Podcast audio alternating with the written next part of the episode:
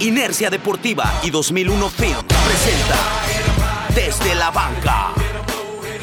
Síguenos en Facebook, Inercia Deportiva, Instagram, Inercia Deportiva y Twitter, arroba Inercia Deportiva. Ladies and gentlemen, broadcast live to you and yours. It's Mr. X to the Z exhibit. Bueno, hola, ¿qué tal amigos? Llegamos a un capítulo más desde, desde la casa. Nuevamente pues tenemos que seguir con esta situación, pero pues con mucha información en este día. Saludo a, mi amigo y colega Toño Ramos. Toño, ¿cómo estás? ¿Qué onda, Marco? Muy bien.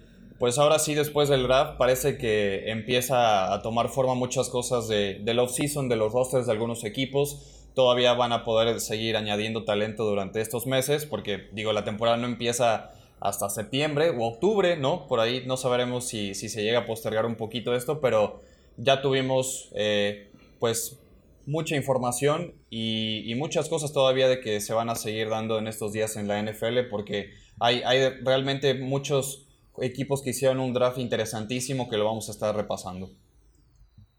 Así es, ahí bueno, pues yo creo que ah, ya extrañábamos ese movimiento, como bien lo comentabas en el, en el podcast anterior, de pues toda, toda esta serie de, de, noticias, de sucesos que se dan durante el draft y también después del draft. Incluso hay varios movimientos que se explican bastante bien por qué los equipos los hicieron. Claro. Uno de ellos eh, pues fue por ejemplo la salida, bueno, primero los 49 de San Francisco que anuncian la llegada de este liniero ofensivo de de Washington, de Trent, Trent Williams. Williams sí. E, in, e, inmediatamente después se va uno de los mejores linieros ofensivos, yo me atrevo a decir que de esta última época, que es Joe Staley, el tackle izquierdo número 74 de, de los 49 de San Francisco. Realmente un jugadorazo. Y que bueno, pues ya, o sea, pues todo tiene, tiene un ciclo, ¿no? Pero a esto es a lo que me refiero cuando digo que eso es lo que explica algunos claro. movimientos que se estuvieron haciendo ese es el claro ejemplo, ¿no? Y es la parte más Llega importante, un gran sustituto ¿no? de, para Staley. De la NFL, para mí de la temporada, la más importante es la construcción del roster. Claro, sí, y como lo mencionas, ¿no? Equipos que hicieron muy bien su tarea, su trabajo, que lo, que yo considero que lo estuvieron, eh, por decirlo así, coronando en el draft. Sí. También por lo que estuvieron haciendo en agencia libre. Y bueno, pues ya estaremos platicando, pero ahí los invitamos a que vean una de mis jugadas favoritas de siempre. Esa fue la primera eh, jugada que yo recordé y que incluso con un gran amigo, con Memo Domínguez, que es un gran seguidor de los 49, yo, le, yo me di cuenta cuando ya Joe Staley este, había anunciado lo de su retiro.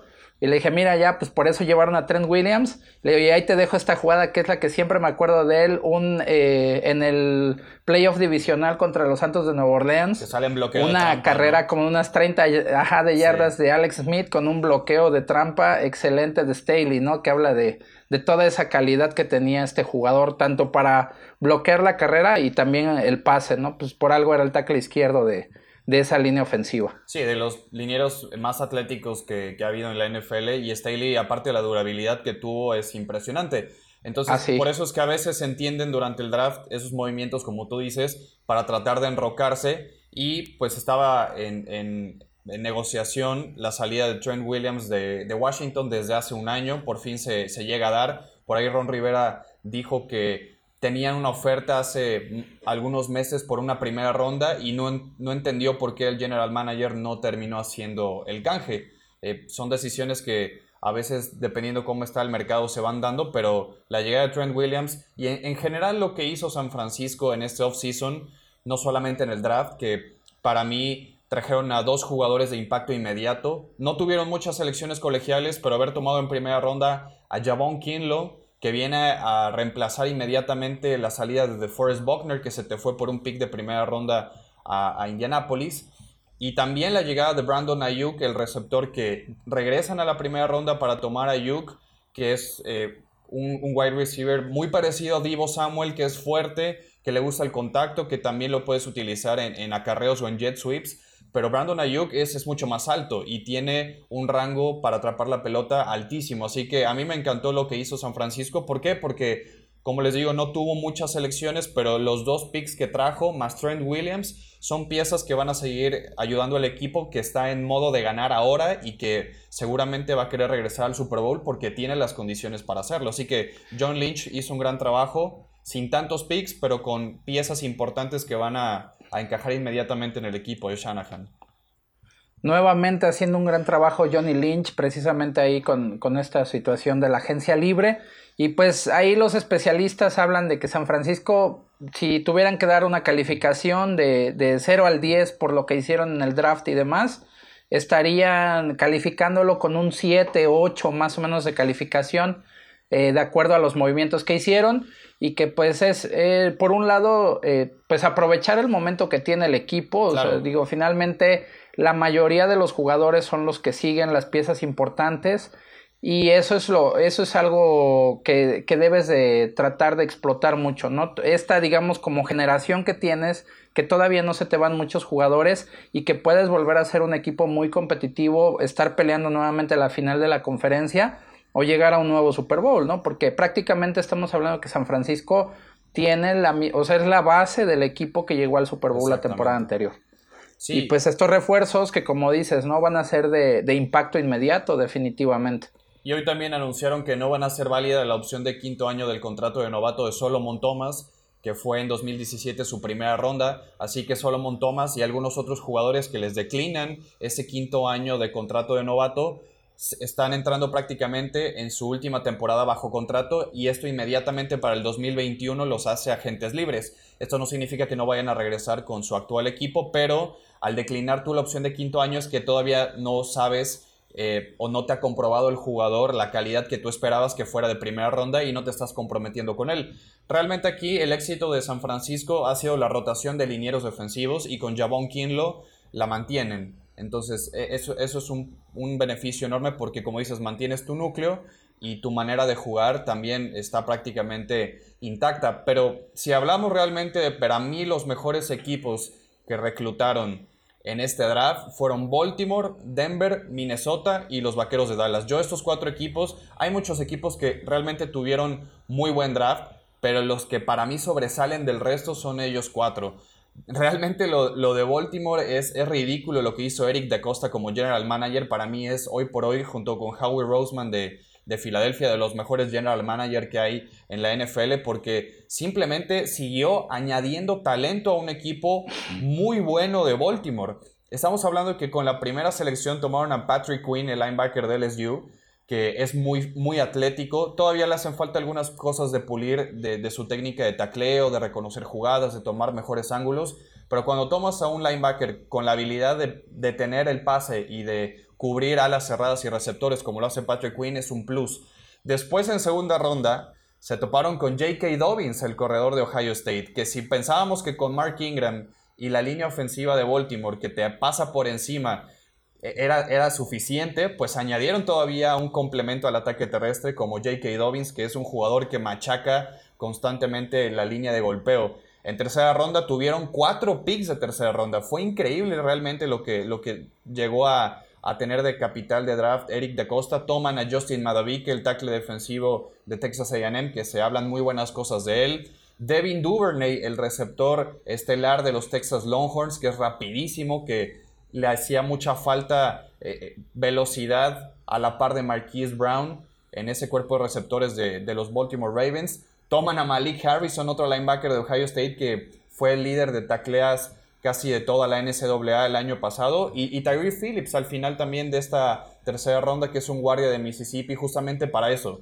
para suplir la salida de Marshall Yanda y seguir con la tendencia de correr la pelota y dominar en las trincheras. Así que, y después toman a Ben Bredesen, otro guardia de Michigan, súper talentoso y, un jugador que a mí en lo personal puede ser eh, de las sorpresas este año, que se llama James Prochet, que es otro receptor de SMU. Es realmente increíble lo que hizo Baltimore este año en el draft. Que tiene este, este James, James Prochet tiene una, pues de acuerdo a los analistas, también de las mejores manos, ¿no? De toda esta, eh, de toda esta generación en el draft. Y, como dices, le siguen añadiendo este, piezas a, la diversidad para el ataque de, de, Baltimore y de lo que pueda hacer Lamar Jackson para este año en el, en el equipo, ¿no? De ahí este, comentabas que otro de los, de los equipos que mejor lo hicieron, que fueron precisamente los vaqueros, sí. Eh, que digamos ahí que tenían como un 9 más o menos de calificación de acuerdo a los expertos, entre 8 y 9. Y pues realmente eh, eh, iniciando por el, receptor que, pudieron elegir, ¿no? Que se lo encontraron de una manera, yo creo que ni ellos mismos se lo, esperaban, como lo es CD Lamb, y que no dejaron la oportunidad de poder este, llevárselo al equipo, ¿no? Pero bueno, pues también tienen por ahí a, Trevon Diggs, a Neville Gallimore, a Tyler Vidas, que pues también tendrán que ser jugadores que de alguna manera puedan, puedan llegar a hacer un impacto de manera inmediata. O sea, yo no, yo no dudo que CD Lamb realmente pueda ser una pieza importante. Sí, claro. Y que, le añada más explosividad todavía al ataque de los vaqueros. De ahí también, bueno, la selección de, que era lo que platicábamos dentro de, del podcast de la semana pasada de la primera ronda. Pues de ahí los vaqueros finalmente fueron a buscar gente también para el perímetro, ¿no? Los backs defensivos, que eso es algo que es algo súper necesario en el, en el equipo. Y pues finalmente lo, lo hacen y entonces yo creo que también ahí la, gerencia que a lo que le tenían miedo es que habían, había salido por ahí un, un tuit que decía que Jerry Jones se iba a encerrar solo en su cuarto bueno, pues yo lo vi para, para empezar a hacer la reclutación. En su, yate, estaba bien acompañado, ¿eh? Claro, no, y aparte pues por ahí. Es que él no hace, no hace eso, el que se encarga es Stephen Jones, ¿no? Que es el, el que empezó ya a hacer todo ese tipo de trabajo y que se ha visto también esa mejora pues al paso de los años, ¿no? Sí, más allá del pick de CD Lamb, que hoy ya anunció Dallas que le va a dar el número 88, que es un número pesado para los receptores de los Vaqueros de Dallas, porque ya parece tradición de darle el, número 88 al mejor receptor del roster, eh, llámese Des Bryant, llámese Drew Pearson, llámese Michael Irving. Entonces tiene una responsabilidad grande CD Lamb y yo creo que tiene el talento para poder ser incluso el mejor receptor del equipo por encima de Amari Cooper. Veremos cómo se administran los snaps y eh, la, colocación de los jugadores durante las jugadas en ofensiva y los targets que vaya a tener Dak Prescott. Pero más allá de CD Lamb, que platicamos de él en el draft, en el, perdón, en el podcast anterior, Trevon Diggs de Alabama, a mí lo que más me gustó del draft de, de los vaqueros es la paciencia que tuvo para no apresurarse ni sobrepagar por jugadores por necesidad que tienes en el roster. Trevon Diggs les cayó también del cielo. Para mí es el corner en cobertura de zona más eh, pulido de esta, de esta camada de jugadores. Viene de Alabama, es un tipo muy inteligente que se anticipa muy bien a las marcas con los receptores. Y después en tercera ronda también llegó Neville Gallimore, que es un tackle defensivo de Oklahoma, que tiene un motor increíble, es muy fuerte, tiene manos fuertes y curiosamente se va a encontrar con el jugador que yo hacía su comparativa a nivel profesional, que es Gerald McCoy. Los dos jugaron en Oklahoma y los dos tienen habilidades muy similares, así que yo creo que Gerald McCoy va a ser un mentor increíble para Neville Gallimore y lo va a ayudar a hacer esta transición porque cualidades y potencia tiene muchísima eh, este, este tipo que como les digo es canadiense. A mí me gustó mucho esta selección. Y luego en cuarta ronda, eh, Reggie Robinson de Tulsa un esquinero que en los últimos días antes del draft empezó a subir muchísimo su valor, que la capacidad atlética es lo que más sobresale de Reggie Robinson. Todavía le hace falta un poquito de técnica y competencia, porque él jugó en la, en la American Conference, no tuvo demasiados rivales difíciles que, que estar marcando, pero las cualidades atléticas de Reggie Robinson me gustan, así que estas primeras cuatro selecciones de Dallas fueron muy buenas y luego lo de Tyler Viadas, que viene de una escuela... Ese es el que te iba a decir. De, de linieros ofensivos. De linieros ofensivos. El problema que yo tengo con Tyler Viadas y que por eso cayó tanto a la cuarta ronda son todas las lesiones que ha tenido con los Badgers de Wisconsin. Así que hay que tenerle tiempo a Viadas.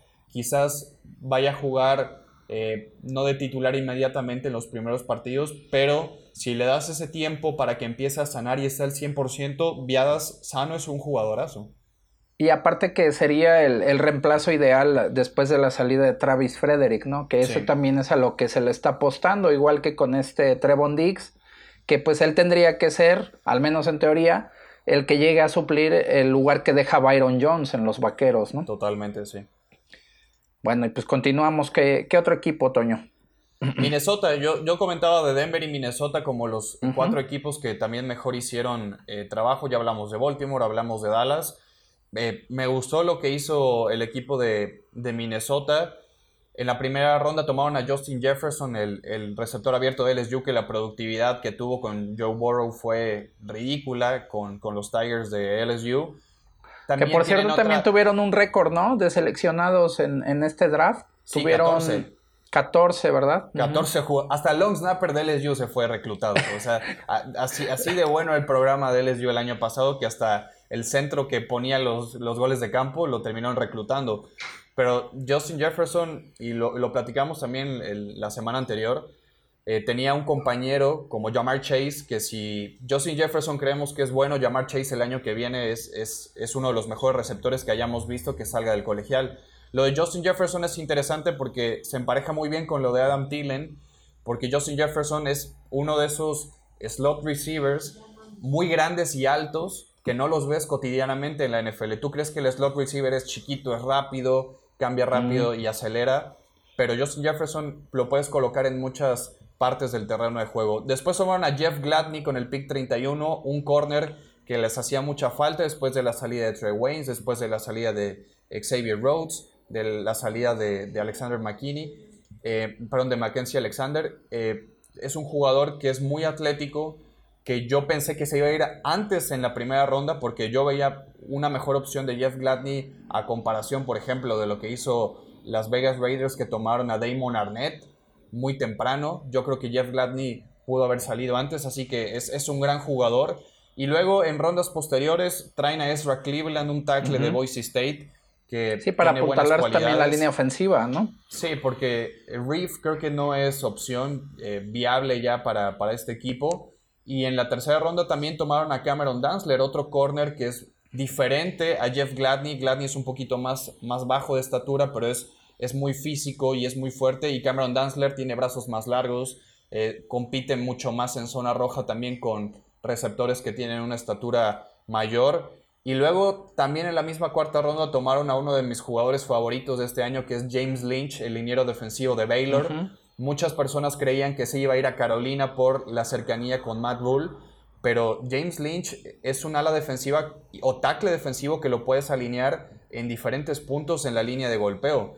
Y aparte es el líder tacleador y de capturas histórico de la Universidad de Baylor. Yo creo que es uno de los jugadores que, que, si lo empiezas a pulir, realmente es que James Lynch en esa buena rotación también que tiene Minnesota puede cumplir muchísimo. Así que Minnesota para mí fue otro de los equipos que hizo un gran trabajo. Ah, pues ahí también, eh, ya casi al final de sus elecciones, tomaron a, a un linebacker, ¿no? A Troy Troy D. de, Oregon, que también pues tendrá que tratar de aportarle a la defensiva de, los vikingos, que sufrió también, bueno, como lo habíamos platicado, algunas pérdidas, ¿no?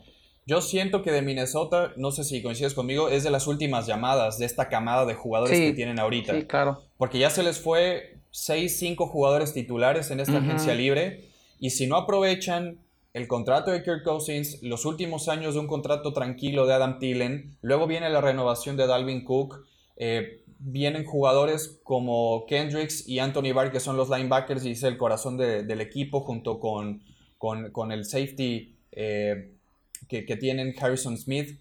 Son jugadores que ya están entrando en una edad productiva un poco avanzada y que si no aprovechan que la división ahorita está pareja, entre comillas, porque Green Bay para mí es el claro favorito de la división.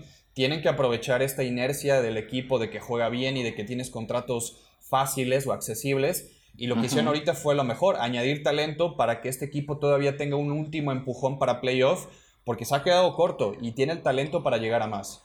Pues ya se quedaron en, una final de conferencia, ¿no? Estuvieron a nada de ser el primer equipo que llegara al Super Bowl en su estadio.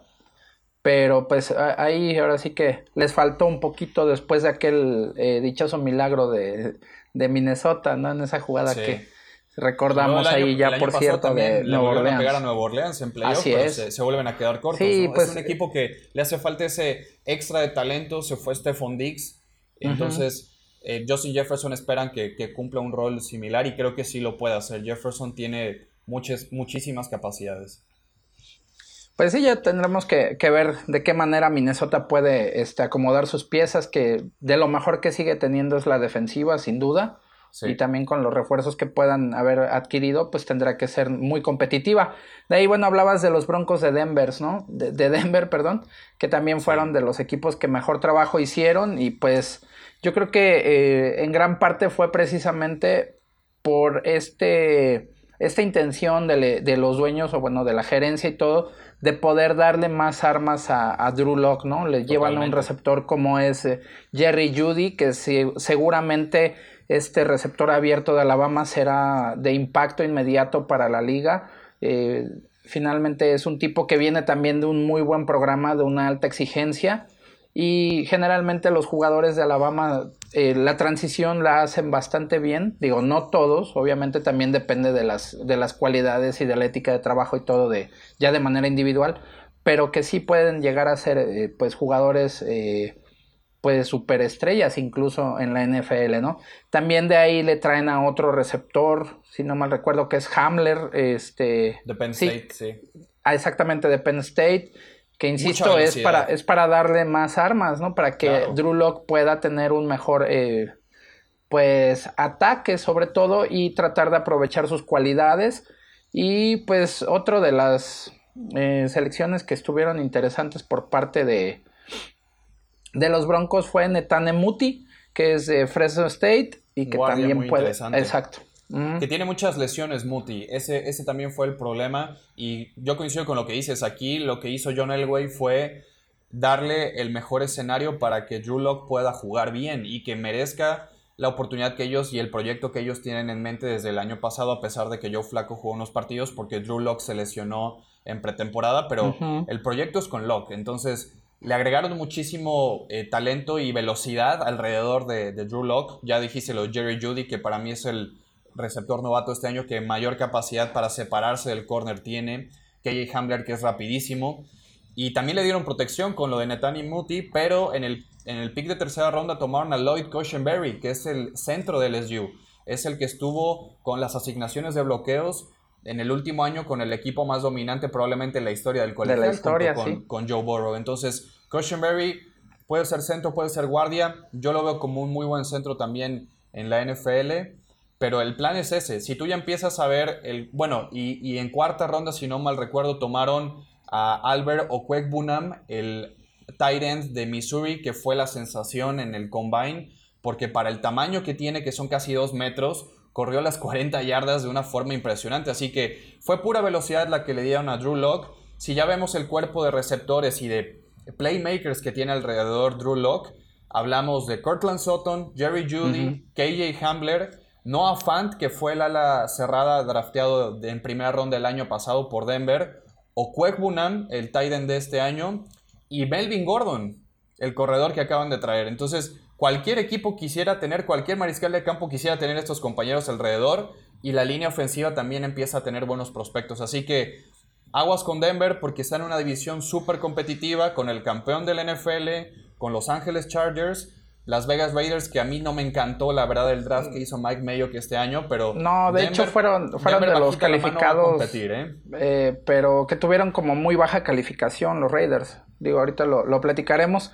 Y ahí también, bueno, ya para cerrar con los Broncos, eh, llevaron también defensiva, ¿no? A Michael Ojemudia, este esquinero de, de Iowa, que también ahí pues tendrá un rol importante en el equipo si es que puede llegar a, establecerse, ¿no? Con, con este, yo creo que con los Broncos. Porque hacía falta cubrir la salida de Chris Harris, que se fue a los Chargers, y Ojemudia es muy parecido a Chris Harris. Los dos son muy agresivos, los dos pueden jugar níquel también. Ojemudia creo que tiene un poquito más de tamaño para jugar en el exterior, pero es, es, un, es un esquinero que la agresividad con la que juega y la anticipación es, excelente. Es muy parecida a la de uno de los picks que a mí más me gustó, más allá de que el draft de Las Vegas Raiders no me gustó, pero tomaron a, Mick Robertson, un corner que lo van a ustedes ver cuando juegue. Es muy agresivo, juega con mucha pasión. Yo creo que fue de los mejores picks que hizo Mike Mayock, porque vale la pena que este, este muchacho lo vean. Eh, en Louisiana Tech jugó contra alas cerradas tres veces más grandes que él y no los dejó hacer nada. Así que ese es el, la agresividad y la pasión con la que juega Mick Robertson, parecida a la de Oye Mudia, que es ahora corner ya de, Denver. Así es, y bueno, pues continuando, otro de los equipos que definitivamente hicieron un muy buen trabajo fue eh, los Delfines de Miami, que a mi parecer pudieron ocupar bastante bien todas las selecciones de primeras rondas que tuvieron. Y pues ya dejando de lado el tema de Tua, que finalmente fue su primera selección y que es a lo que le estarán apostando realmente para que sea su jugador que lo lleve también a cambiarle un poco la, cara a este equipo de los Delfines que en las últimas temporadas no, digamos que no la ha pasado tan bien, o sea, salvo algunos eh, partidos interesantes, pero ha sido un equipo de muchos altibajos. Eh, yo yo eh, te comentaría tres selecciones que me parece que fueron interesantes para los Delfines. La, siguiente después de Tua, que fue Austin Jackson, que es un tackle ofensivo, que evidentemente pues, lo, lo harán para poder eh, construir una, una mejor eh, línea ofensiva alrededor de Tua precisamente y este, este jugador de los Troyanos del sur de California me parece que será una buena adición para ellos. De ahí Robert Hunt, otro liniero, liniero ofensivo que llega de Luciana, que digo, pues los angelitos nada despreciables. Hunt es de mide 1.96 y pesa 146 kilos y Austin Jackson mide 1.98 y pesa 140, ¿no? Entonces, nada más. Este, sí, vaya, pues imagínate para, para llevártelo a comer a tu casa un, par de días, yo creo que sí te ibas a meter ahí en algunos problemas, ¿no? Mira, yo te soy sincero, eh, no me encantó a mí el draft de Miami, salvo lo de Tua. Lo de Tua creo que fue una decisión muy inteligente, pero la cantidad de picks que tenía creo que no sumaron el talento debido. Eh, cubren posiciones, llenan necesidades, pero tú das el ejemplo de Austin Jackson. Tú bailó de zurdo. Austin Jackson jugó toda su vida como tackle izquierdo en USC. Entonces, lo que tienes que proteger es el lado derecho. derecho el lado ciego de tú es el otro. Entonces, Austin Jackson es tackle izquierdo. Si hubieras tomado a, por ejemplo, Isaiah Wilson, que se lo llevaron los Tennessee Titans, que era el tackle derecho de Georgia, hubiera hecho mucho más sentido, porque ahora el, lado más importante para cubrir la tú es el derecho, no el izquierdo. Va a tener a Austin Jackson enfrente, que bueno, al final del día la posición de tackle izquierdo y tackle derecho hoy en día en la NFL es, igual de importante ya. Pero si estás agarrando un coreback zurdo, pues ahora tienes que priorizar un poquito más el lado derecho. Así que lo de Austin Jackson para mí fue un poquito contradictorio. Aunque probablemente también ahí lo hagan la transición. Depende mucho de, las capacidades también del jugador. Quizá eso es a lo que le, a lo que le van a apostar, ¿no? Digo, finalmente, bueno, yo creo, considero que es mucho más complicado jugar de tackle izquierdo que de tackle derecho, ¿no? Entonces, si ya dominas el, eh, el lado izquierdo, que siempre es más difícil, el hacer la transición al, al tackle derecho, que en este caso para él tendría que ser eh, el, mismo grado de responsabilidad. Seguiría pues, este, cubriendo la espalda del coreback, ¿no?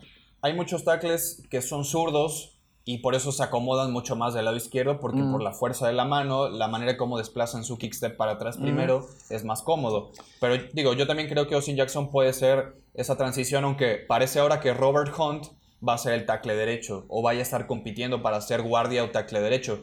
Te digo, eh, para mí Miami desperdició sus otros dos picks de primera ronda porque para mí pudieron haber tomado mucho más talento. Está el caso que te decía eh, de San Francisco, que tomó a Javon Kinlo y a Brandon Ayuk en, dos picks de primera ronda. Le sacaron mucho más jugo. Minnesota lo mismo con Justin Jefferson y, Jeff Gladney. A mí me gustaría, por ejemplo, Miami tuvo la oportunidad de haber tomado a Jeff Gladney primero que Binogany. Y Binogany, que es el corner de Auburn, lo tomaron en el pick 30. Estaba disponible Jeff Gladney. Así que yo no, yo no sentí que fuera. Digo, al final de cuentas, Miami tendrá en su tablero más, más adelante Ibinogini que Jeff Gladney, pero yo a Gladney lo veía como un mejor prospecto. No quiere decir que, que no se vaya a emparejar bien con Byron Jones y con Xavier Howard en la secundaria, pero creo que pudieron haber tomado mejores decisiones en cuanto al personal. La posición que van a atacar fue la, la indicada. Sí, y otro de los movimientos interesantes de Miami fue Jason Strodbridge, un, un liniero defensivo de North Carolina, que bueno, pues si, si ya le metiste gente al perímetro, si traes a un veterano como Byron Jones, que está probado que es de muy buenas, eh, de muy buenas hechuras y muy buen nivel, pues también necesitas apuntalar un poco en la línea defensiva, ¿no? Tratar de, de meter un poco más de presión, de tener controlado también el ataque terrestre, etcétera y pues ahí llega también eh, Strawbridge de North Carolina a los Delfines de Miami. Y de los mejores picks fue en la quinta ronda un jugador que cayó sorpresivamente para muchos porque la producción que tuvo con Boise State fue impresionante. Si no mal recuerdo, creo que también es el líder de capturas ya histórico de la universidad, que es Curtis Weaver, que llegó hasta el pick número 164. Y Curtis Weaver, muchos lo teníamos considerado un jugador talento de segunda ronda por alguna razón cayó hasta la quinta, así que es, ese puede ser uno de los picks inteligentes de Miami que le pueda rendir. si es que pues termina por madurar este chico que al parecer lo que muchos tienen de preocupación es su ética de trabajo, pero al menos lo que yo veía y la producción, la técnica y el tamaño es ideal para un ala defensiva del NFL. Y es que sabes que también, Toño, hay algo que también eh, de repente a veces no se le da tanta importancia, pero bueno, yo a mí me ha tocado ver mucha, algunos coaches de, de colegial o incluso de NFL que precisamente explican cuáles son sus, su metodología o cuáles son las maneras en las que ellos hacen el reclutamiento de un jugador. Y muchas veces o muchos eh, entrenadores coinciden en esto, ¿no? No solamente vamos a reclutar, no solamente se recluta un jugador por los, las cualidades, por el talento físico atlético, sino también ahora le están dando mucho más valor a cuestiones que tienen que ver con su cuestión eh, familiar, con todo su entorno, ética de trabajo, exacto, sí, porque eh, lo que ellos dicen, ¿no? De repente, bueno, podemos traer un muy buen jugador con un muy buen nivel, un, un, este, un fuera de serie, pero finalmente si es indisciplinado, si no, si le cuesta mucho adaptarse al equipo, al trabajo, eh, si se mete en problemas, ya sabes, este, pues de la fiesta, de drogas, etcétera, eso acaba siendo un problema no solamente para el jugador, sino también para todo el equipo. Eh, y... Es una inversión, le pasó a Dallas con Taco Charlton, por ejemplo. Exactamente. O, Randy Gregory, otra, otra selección. Sí, Gregory, que nunca dio, nunca dio el estirón, por así decirlo, ¿no? Entonces... Hay que, contemplar todo, por eso es que el proceso de escauteo es tan complicado. Sí. Y lo decíamos, en este año con tan poca información, era mucho más difícil atinarle a las elecciones. Si tenías una duda sobre algún jugador, no solo en el tema médico, sino en el tema personal, era más difícil. ¿Por qué? Porque no tuvieron esas entrevistas uno a uno con ellos. Sí, que, eso es, muy este importante, ¿no? O sea, finalmente no es lo mismo el, estar haciendo videollamadas que tenerlo ahí precisamente frente a ti y ver todo el, el lenguaje no verbal, la manera en que actúa, como si se pone nervioso, etcétera, todo ese tipo de situaciones que solamente así puedes, puedes darte cuenta, ¿no? Y bueno, pues siguiendo adelante, otro de los equipos que al parecer lo hicieron muy bien y para todos los fans de los, de los Bucaneros de Tampa Bay, que ya ahora ya son muchos, ¿no? Que ya este, muchos, hay muchos bucaneros ya desde hace muchos años que se están, este, sí, yo, te decía, no sé si son bucaneros o ya son piratas, porque los veo medio piratas a unos fans, pero, pero qué bueno que haya, que hay más fanática de Tampa y es normal. Pues bueno, ahí finalmente, este, el, el efecto de Tom Brady, ¿no? que pues llega, llega a los bucaneros y pues ahí también se, se, empiezan a ver un poco de los movimientos. El primero, que también ya lo habíamos platicado, es Tristan Wirfs, ¿no? Un tackle ofensivo que llega a, este, a tratar de apuntalar la, la línea ofensiva de los Bucaneros y evidentemente pues lo que le apostarán pues es a que este liniero ofensivo de Iowa ayude mucho a la protección precisamente de Tom Brady, ¿no? A mí me sorprendió que les cayera Tristan Wirfs hasta el pick 13 porque yo tenía Wirfs como el mejor liniero ofensivo de este año. Gigantes decía ser Andrew Thomas el, el primer seleccionado en la posición de, de tackle ofensivo, pero Tristan Wirfs es muy atlético y puede jugar en distintas posiciones. En Iowa fue tackle derecho, por lesiones jugó de tackle izquierdo, puede ser guardia porque también tiene el cuerpo y el poder para hacerlo. Es, es multifacético y era evidente que tenían que ir a, a, proteger la inversión de sus próximos dos años. Después sumaron a Antoine Winfield Jr., el safety de Minnesota, que es hijo de Antoine Winfield ya estamos viendo a muchos hijos de exjugadores en, este año y nos, sentimos más viejos. Corrígeme, este, el hijo de Randy Moss también ya fue reclutado en, esta, en este draft, ¿verdad? Bueno, salió este año, pero nadie lo tomó a Thad Moss. Thad Moss, que fue el tight end de LSU, nadie lo tomó, pero Washington ya, ya lo firmó como undrafted free agent. Y curiosamente va a jugar con Adrian Peterson, que Peterson jugó con Randy Moss y ahora va a jugar con el hijo de Randy Moss en, en Washington. Así que las generaciones se están superando bastante rápido, pero Antoine Winfield es un safety que tiene un gran rango de cobertura, que es rápido, que es muy intuitivo, que es agresivo, que busca mucho la pelota. Me gusta la verdad el pick de, Tampa Bay. Y en tercera ronda eh, parecía que iban a ir por un corredor antes, pero se les acabaron las opciones. Es que los corredores para la tercera ronda ya se había terminado el, talento. Deciden ir por Kishon Bond, el, el corredor de Vanderbilt que sinceramente yo conozco muy poco de él. Estaba todavía disponible, si no mal recuerdo, eh, Cam Akers, el corredor eh, de Florida State, que se termina por ir a Los Ángeles Rams. me pareció que Akers era una mejor opción porque aparte era de Florida State, se iba a quedar en, la bahía de Tampa. Es un jugador muy dinámico que iba perfecto con lo que quiere hacer Bruce Arians, pero pues por algo habrán tomado a, a Kishon Bond. Al final del día nosotros pues tenemos información que es completamente distinta a las evaluaciones que tienen los, equipos y sabrán algo más que nosotros. Y aquí a lo mejor le van a apostar a tener eh, pues un, un tándem, ¿no? De corredores y ayudarle a, Ronald Jones, no tener solamente un, un, corredor estelar, por así decirlo, ¿no? Sino, sino repartir un poquito más los acarreos. Hay otro de las eh, pues selecciones que hicieron fue Chapel Russell, que es un linebacker de Temple que llega también a los Bucaneros de Tampa Bay y este safety que ya mencionabas, Winfield Jr. Entonces, bueno, pues también le, apuestan a, que la defensiva mejore, que era uno de, los problemas que tenía Tampa Bay el año pasado, que podía meter 40 eh, puntos, pero pues le metían 41, ¿no? 45.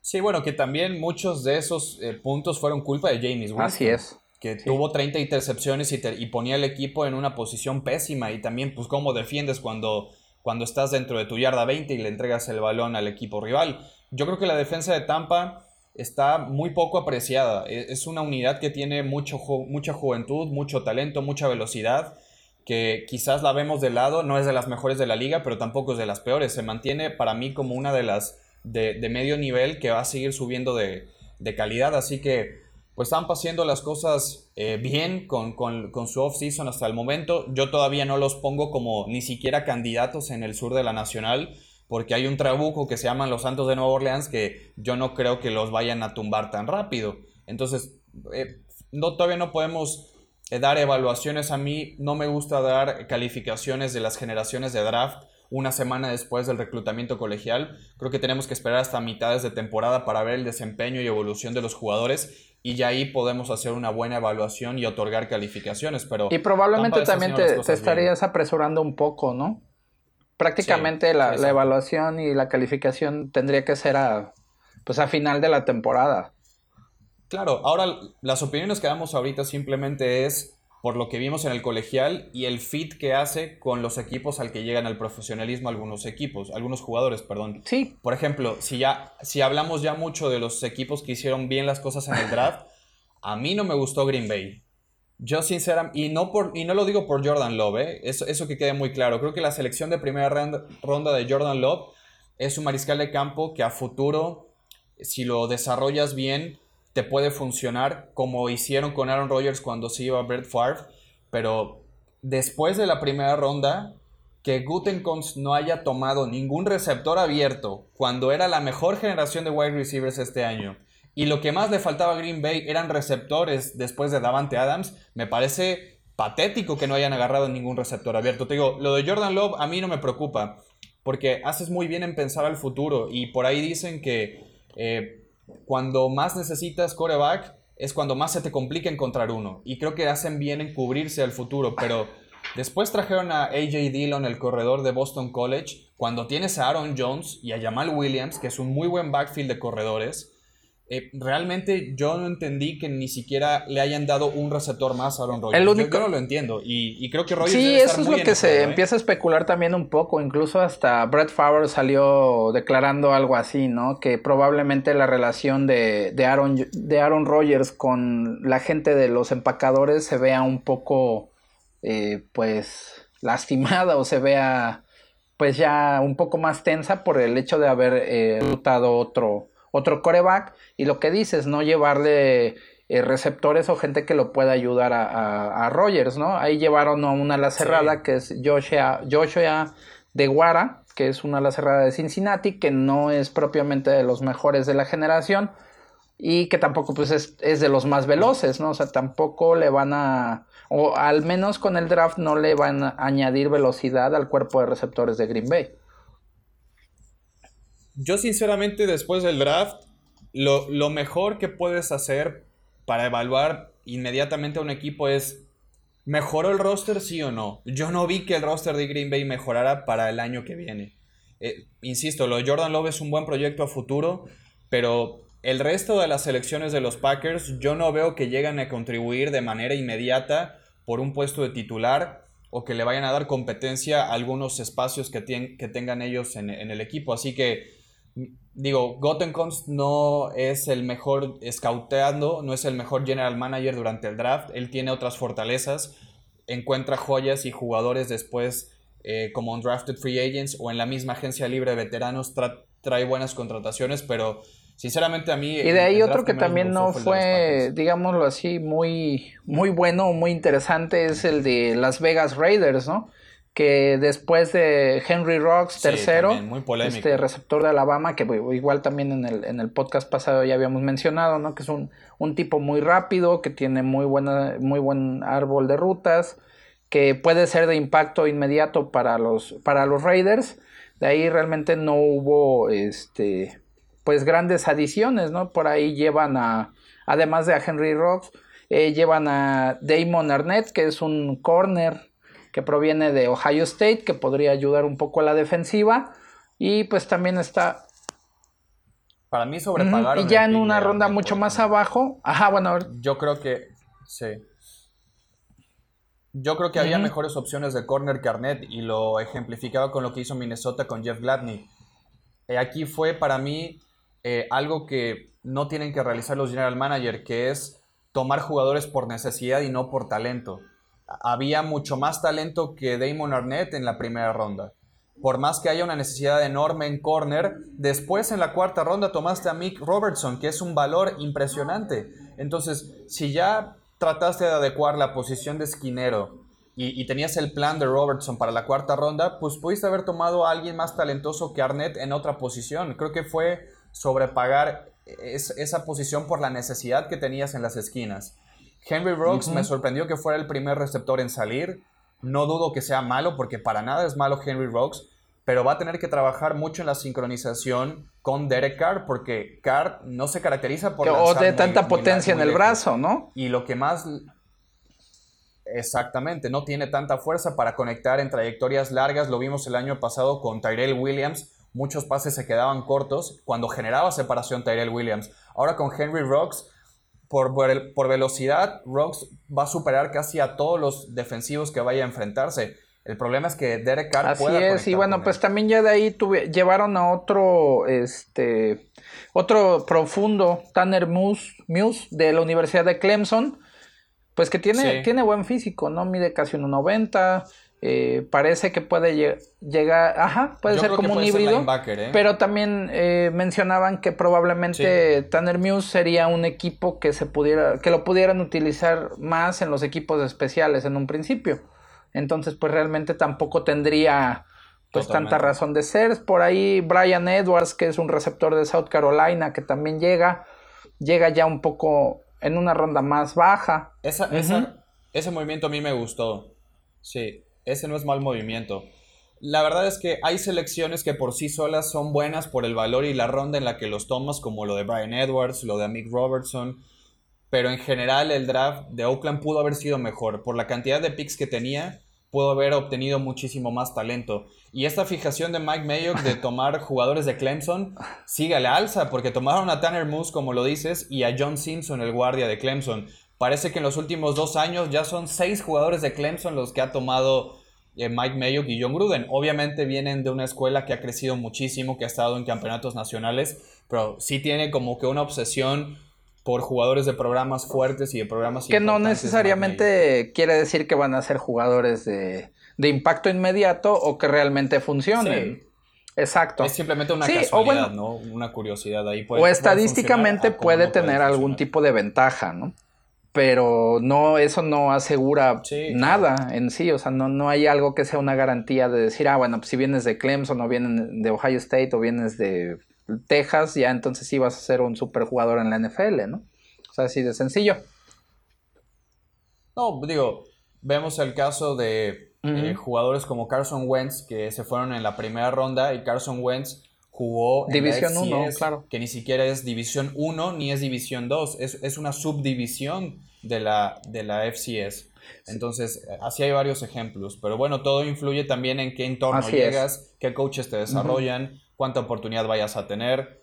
Y, y, el proceso no termina solamente con las siete rondas del draft. Luego llegaron los undrafted free agents, que son todos estos jugadores que eran elegibles en el reclutamiento colegial, pero nadie los tomó y ahora son libres de firmar con cualquier equipo.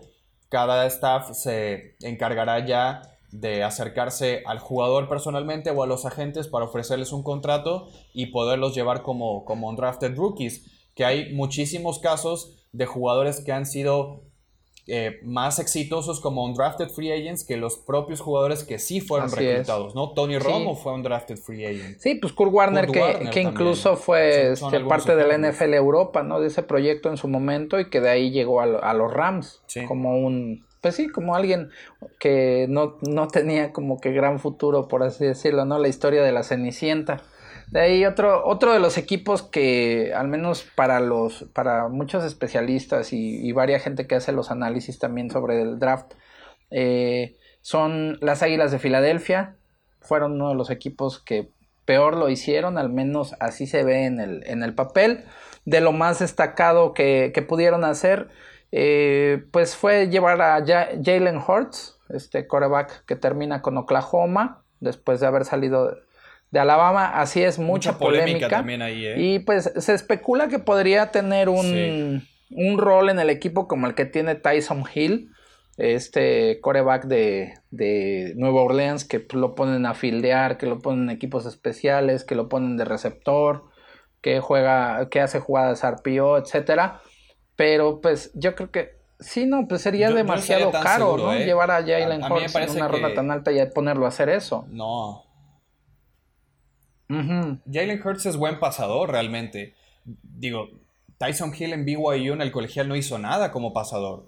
Y debe estar agradecido Tyson Hill con Sean Payton de haberle encontrado un rol dentro de la ofensiva por la Pero ¿sabes que, que tienen sus cualidades. ¿Sabe, sabe realmente cuál es en parte la historia de, Tyson, Hill, de cómo es que lo involucran así? Fue más bueno, Tyson Hill incluso primero estuvo en Green Bay y lo dejaron ir y es que realmente Sean Payton le da una oportunidad para poder ser un jugador. Así es, pero lo encuentra el, coach de equipos especiales en, en Nueva Orleans, que lo, ahora sí que lo ve físicamente y dice, bueno, ¿y este chavo de, o sea, de qué lo tenemos, no? Y, ajá, ¿de qué juegue? Bueno, pues ahí el, hecho es de que pues lo empiezan a involucrar primero en los equipos especiales y de ahí empieza, empiezan a ver que puede ser un, un, tipo que lo puedes poner a hacer varias cosas, o sea, tiene muchas habilidades, pero también dependerá mucho del tipo de entrenadores que tengas alrededor para ver de qué manera pueden involucrar, o sea, como, como en este caso, cómo lo están involucrando, ¿no? Pero eso no quiere decir que, podría ser eso. para, para mí lo de Filadelfia, ¿no? No, yo no lo, yo no, yo no veo realmente a Jalen Hurts en ese rol. Para mí es un mensaje muy fuerte para Carson Wentz, que se tenían expectativas muy altas en él, que sí rindió sus primeros dos años, pero que luego las lesiones tampoco eh, lo han dejado ser productivo. Pero cuando está sano, el año pasado fue, fue el primer año sano después de dos. Le hacía, le hacía falta receptor. Le hacía falta receptores y por eso trajeron también a Jalen Rager, que es muy rápido y trajeron más velocidad con John Hightower, otro receptor de Boise State. Pero para mí es un mensaje de Carson, te vamos a mandar competencia, échale ganitas, compadre, porque Jalen Hurts en una de esas, en un... Lo que más sabe hacer Doc Peterson es sacarle jugo a corebacks de sistema. Lo vimos con Nick Foles. Y Jalen Hurts es un buen coreback de sistema, en el sistema eh, correcto. Y ese tipo de, de RPO que maneja Filadelfia, de decisiones rápidas, pases cortos, slants, eh, rutas pequeñas, la sabe leer muy bien Jalen Hurts. Entonces, yo, yo no sé, pero si yo soy Carson Wentz, mejor me pongo a trabajar porque me pueden estar quitando mi, chamba, no sé si el año que viene, pero el movimiento es para, para protegerse. Por supuesto, aunque pues finalmente yo, yo considero que las Águilas lo que necesitaban era más jugadores o bueno, involucrar a más gente que pueda ayudar de, manera inmediata. O sea, finalmente, o al menos en el papel parece que el trabajo que va a hacer Washington, que están haciendo los vaqueros, incluso los gigantes, van a hacer que el este, bueno, que su división sea mucho más competitiva.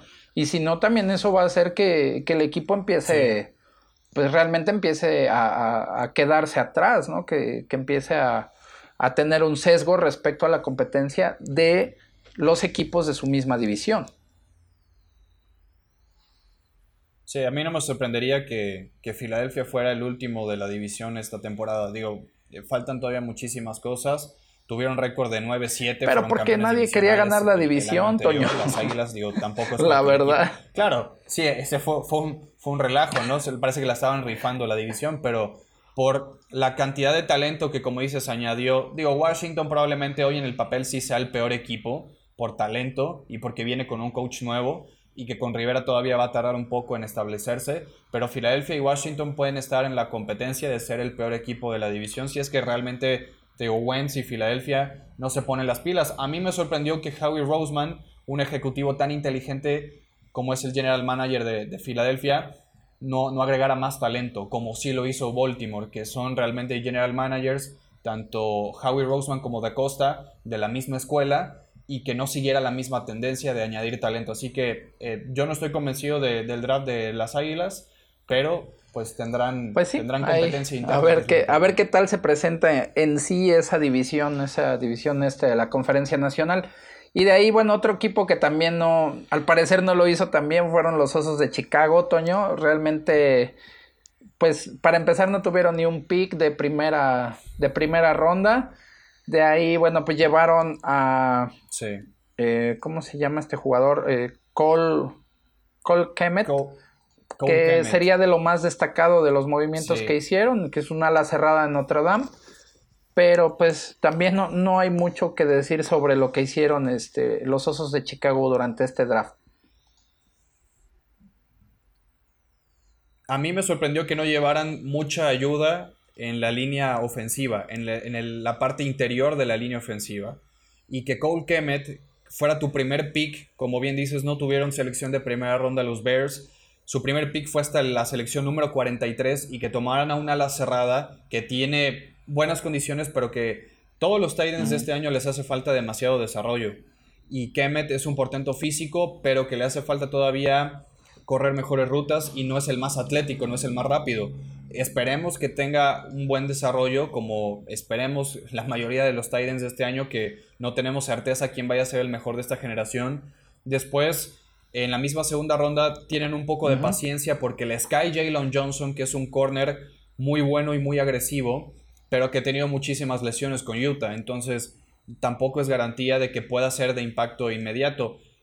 Eh, uno de los que a mí más me gustó fue Darnell Mooney, el receptor de Tulane que también empezó a ganar muchísimo valor en los últimos días previos al draft, que es un receptor muy rápido, muy dinámico, que también corre muy buenas las rutas, pero yo, yo siento que se queda muy corto Chicago con este draft. Lo que más le hacía falta es justamente seguir añadiendo talento. Eh, Nick Foles en teoría va a ser el coreback titular porque Trubisky no va a estar interesante, ¿no? Esa, este año. esa, competencia, la verdad. Es buena competencia. Es, es buen trabajo el que va a haber ahí, pero yo no vi que les llevaran tanta ayuda para que alguno de los dos haga bien su trabajo. Matt Nagy, híjole, yo siento que llegó como un gran head coach después de ser coordinador ofensivo de Kansas City, fue coach del año Matt Nagy, pero creo que ha sido el coach que más regresión ha tenido. E, el año pasado creo que tampoco ayudó mucho Trubisky a ponerlo en situaciones favorables para competir. Y en general, lo que hicieron este año con el roster, tampoco lo veo como algo sobresaliente y que haya mejorado. Sí, ahí realmente al parecer se queda muy corto y parece ser que también incluso el head coach llegó ya como a su tope, ¿no? Con Chicago después de que se tenía, bueno, pues un, altas expectativas después de lo que había hecho durante las primeras temporadas. Eh, hacer un equipo bastante dominante, digo, pues con el sello de la casa, ¿no? La defensiva, pero que al parecer en la ofensiva también empezaban a, a ser un poco más consistentes y pues la temporada anterior realmente no, no llegaron a cumplir ni siquiera las expectativas que se tenía de, los osos. No, y lo que necesita también es una nueva camada de jugadores que hagan el núcleo de ese equipo. Y lo que haces en el draft es justamente encontrar e, esa base de futbolistas y no, yo no la veo ni con Kemet ni con Jalen Johnson que vayan a ser la fundación y la cultura de tu equipo. Así que eh, yo, yo veo a Chicago batallando bastante en, el año que viene. Sí, claro. Parece ser que otra vez vendrá un calvario y de ahí este Bueno, pues Atlanta, los halcones de Atlanta que también fueron un equipo que no se distinguió por hacer realmente un, buen draft y que ahí al parecer hizo algo de lo que tú has estado haciendo mucho hincapié, ¿no? De reclutar por necesidad y no reclutar talento. O sea, Atlanta tuvo probablemente el chance de haber reclutado a CD Lamb y tenerlo junto con Julio Jones, ¿no? Hacerle, o sea, agregarle una, un arma de ese tipo al, ataque de, de, Matt Ryan. Sin embargo, se fueron por un jugador defensivo, que era una necesidad en el caso de AJ Terrell, que es un, un corner de Clemson, pero sí, pero que, insisto, probablemente será muy caro para los, para los Falcons haber hecho esa, esa selección o, bueno, haber elegido de esa manera. También llegó ya más adelante eh, Marlon Davis, que, Davidson, perdón, que es un tackle defensivo de Auburn, que puede ayudar también. Sí, sí puede, o sea, finalmente apuntalan los frontales, ¿no? Y para tratar de ayudar al, a la defensiva terrestre, pero pues tampoco no hubo grandes eh, cosas por parte de los Falcons en esta ocasión. Sí, sobre todo en rondas tardías. Eh, es un equipo que para mí sí le hacía falta esquineros. Después de la salida de Desmond Trufant, la, la secundaria estaba muy joven y muy inexperta. Terrell es un buen jugador, pero creo que también lo sobrepagaron un poco, aunque me parece que sí va a ser titular de, de manera inmediata por el hueco tan grande que había. Marlon Davidson, que puede ser a la defensiva, puede ser tackle defensivo, tiene mucha flexibilidad en el frente de la línea, se va a meter junto con Grady Jarrett como, como los dos tackles defensivos de este equipo.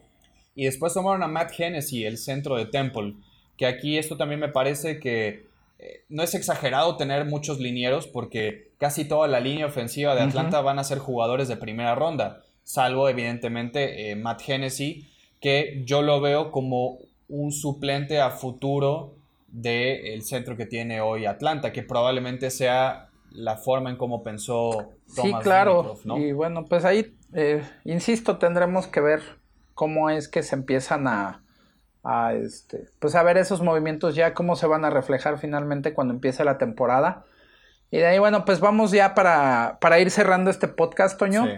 Eh, quedan varios equipos pendientes que los retomaremos para el podcast de la siguiente semana. Pero bueno, pues no hemos hablado de las Panteras de Carolina, que dentro de, varios analistas y de, gente que, evalúa el draft, pues lo ponen con una, buena calificación, ¿no? Lo ponen entre un 8 o 9 de calificación, de, sobre todo por este, un, hecho que no, no, se ve tan seguido, bueno, que al menos ellos no lo habían eh, llevado a cabo de esa manera, que todas sus primeras elecciones fueron defensivas, ¿no? Llevan llevan a un primer, primero a un tackle defensivo que es de Rick Brown, eh, que pues eso es, lógico, ¿no? Después de haber dejado ir a varios jugadores de la defensiva frontal, era una pues necesidad y pueden elegir a este jugador de, buen nivel. Y también eh, llega un profundo que es Jeremy Chin, que sería de lo, de lo más destacado de, de, lo que hicieron las Panteras en este, en este draft. Sí, Sí, algo histórico. Nunca se había visto siete defensivos con las siete selecciones totales que tuvieron un equipo y claramente Matt Rule está haciendo una renovación de la defensiva que era completamente necesario. La primera selección un poco eh, polémica, a algunas personas no les gustó porque estaba disponible Isaiah Simmons, el linebacker de Clemson.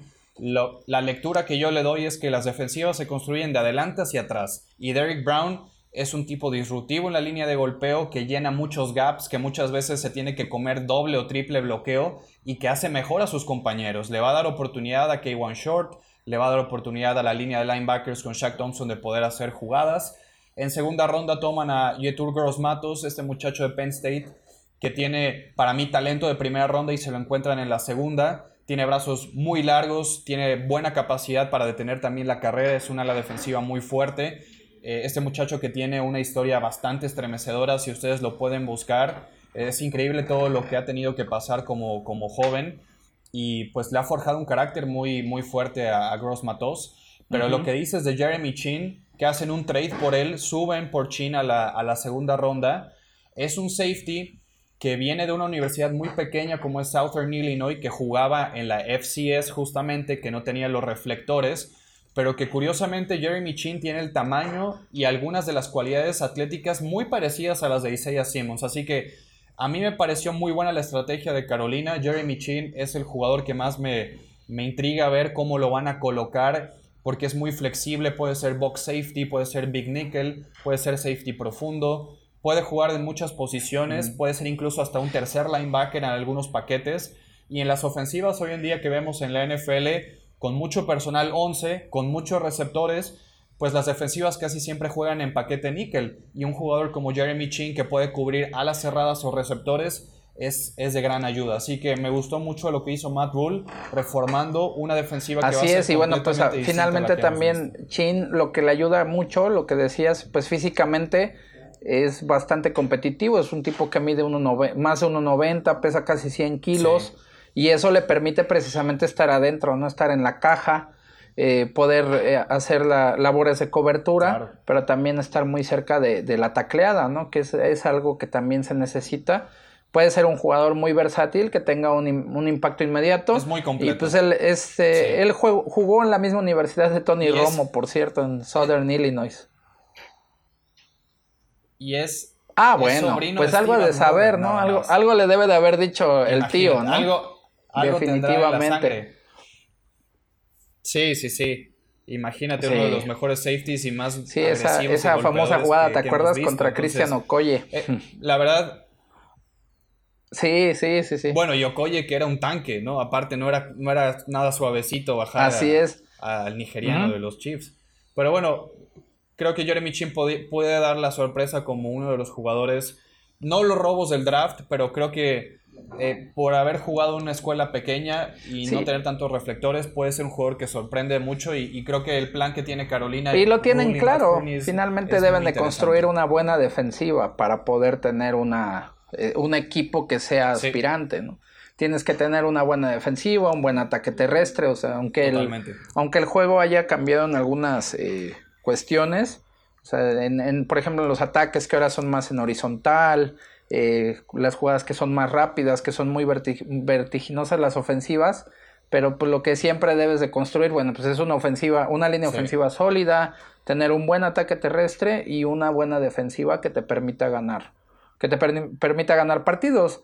Otro jugador que llegó a las, a las Panteras fue Kenny Robinson, que es también otro profundo de West Virginia y pues con esto también eh, tratando de darle pues esa, esa dimensión distinta de poder construir, insisto, una defensiva que le ayude a Matt Rule a, hacer esta reconstrucción que realmente está teniendo Carolina.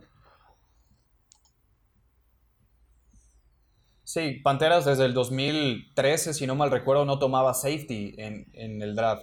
Y Kenny Robinson que tiene muy buenas habilidades de cobertura, que no tiene el físico de Jeremy Chin para jugar en la caja, pero sí para estar en lo profundo con Trey Boston probablemente. También Kenny Robinson tiene una historia súper interesante porque él podríamos decir que es el primer jugador profesional, entre comillas, en ser reclutado en el draft. Y van a preguntar, bueno, Toño está loco porque está diciendo esto. Bueno, Kenny Robinson fue expulsado de West Virginia por un problema académico que tuvo su mamá tenía cáncer y dice, ¿saben qué? Yo ya no quiero transferirme a otra universidad y prefiero ayudarle a pagarle el tratamiento a mi mamá. Me voy a jugar a la XFL. Kenny Robinson el año pasado jugó con los San Luis Battlehawks. Él ya recibió un salario, él ya jugó con jugadores profesionales, tuvo competencia en otro nivel y es por eso que todavía le quedaba un año de elegibilidad con West Virginia y es elegible para el draft. Carolina lo toma pero curiosamente puede ser el primer jugador en la historia que ya tenga experiencia como profesional en una liga menor, evidentemente, pero ya haber recibido un sueldo y competir con profesionales, Matt Rule cree que puede hacer su transición más rápido al profesionalismo de la NFL, que es evidentemente otro nivel, pero es, es una historia bastante curiosa y el camino que Y sin duda eso le dará cierta ventaja a la NFL. Definitivamente, eh, ya el, haber eh, competido de manera profesional en una liga, aunque bueno, es, de otro, de otra característica la XFL, pero eso significaría una ventaja para él y para poder eh, tener el impacto que, que, están esperando los entrenadores, ¿no? Que pues, finalmente por eso lo seleccionan.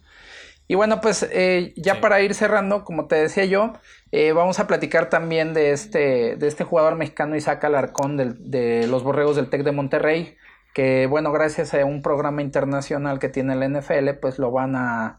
Bueno, los Vaqueros de Dallas son el equipo que lo, con el que se acomoda y en el cual va a tratar de buscar eh, un, un, lugar en el roster final.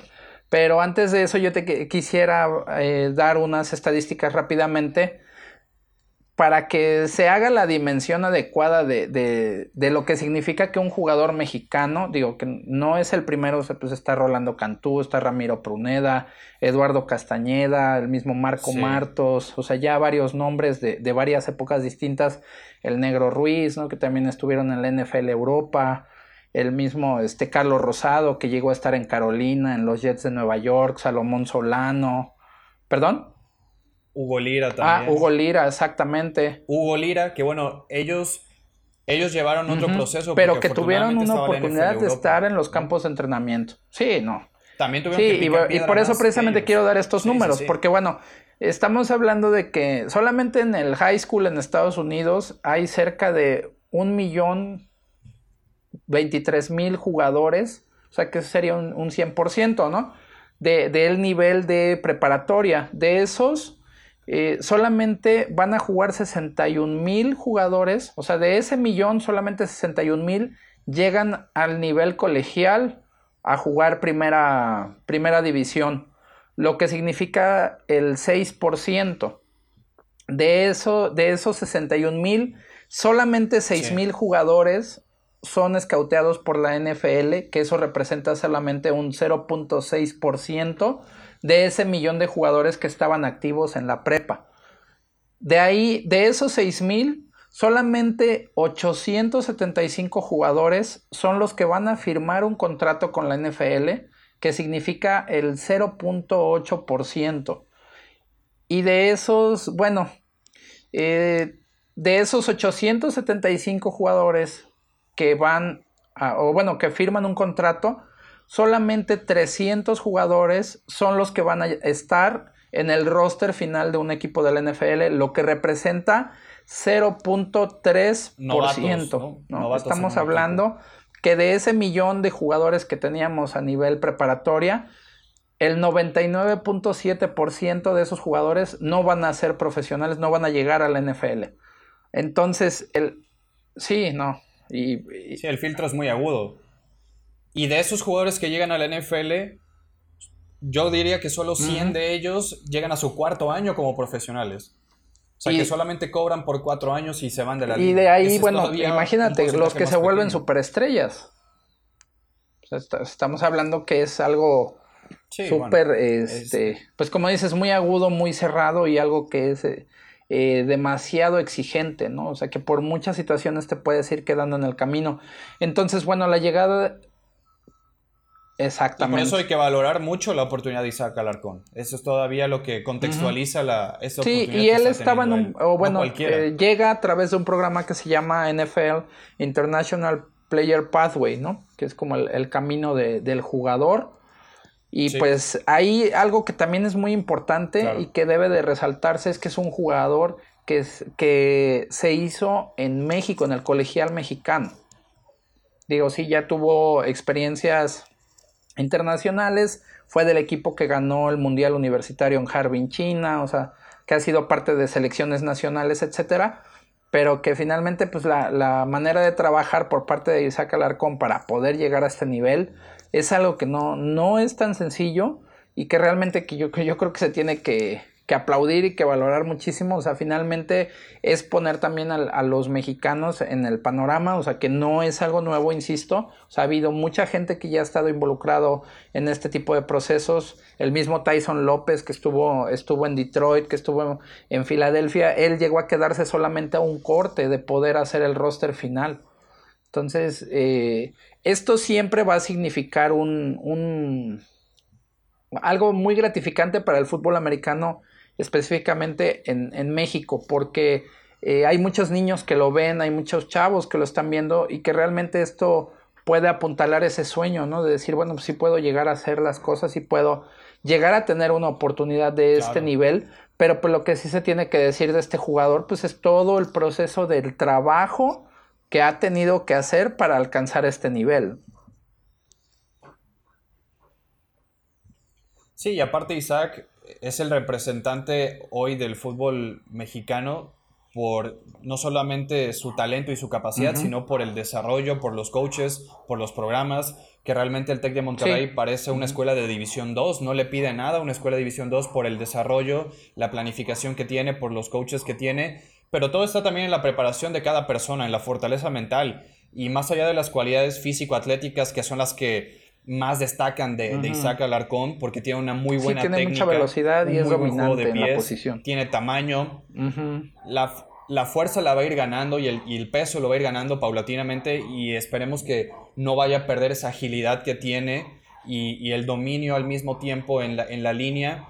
Pero eh, también te digo, es, un premio para todos sus coaches y para su preparación. Es un, es un chavo que también tiene pues una filosofía y una preparación religiosa muy fuerte que eso también, pues cada quien encuentra una fuente de inspiración especial para poder eh, seguirte manteniendo motivado, en forma y, que te siga sirviendo para conseguir tus sueños. Creo que es, un tremendo ejemplo y está también el caso de, de, F. Obada, el nigeriano, que estuvo en este mismo programa, estuvo en el mismo programa que Isaac Alarcón.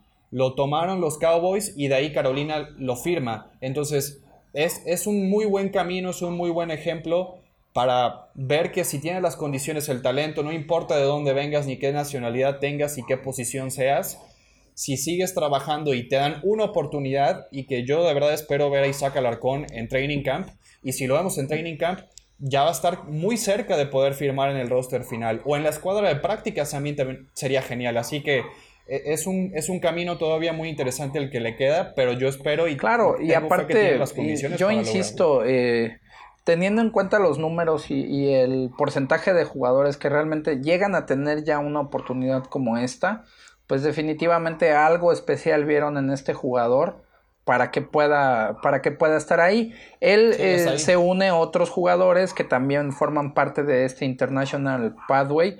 Eh, hay un jugador que es austriaco, que también llega por este mismo programa al NFL. Hay un australiano y hay un alemán. Son, son solamente cuatro jugadores los que llegan a, este, a este punto.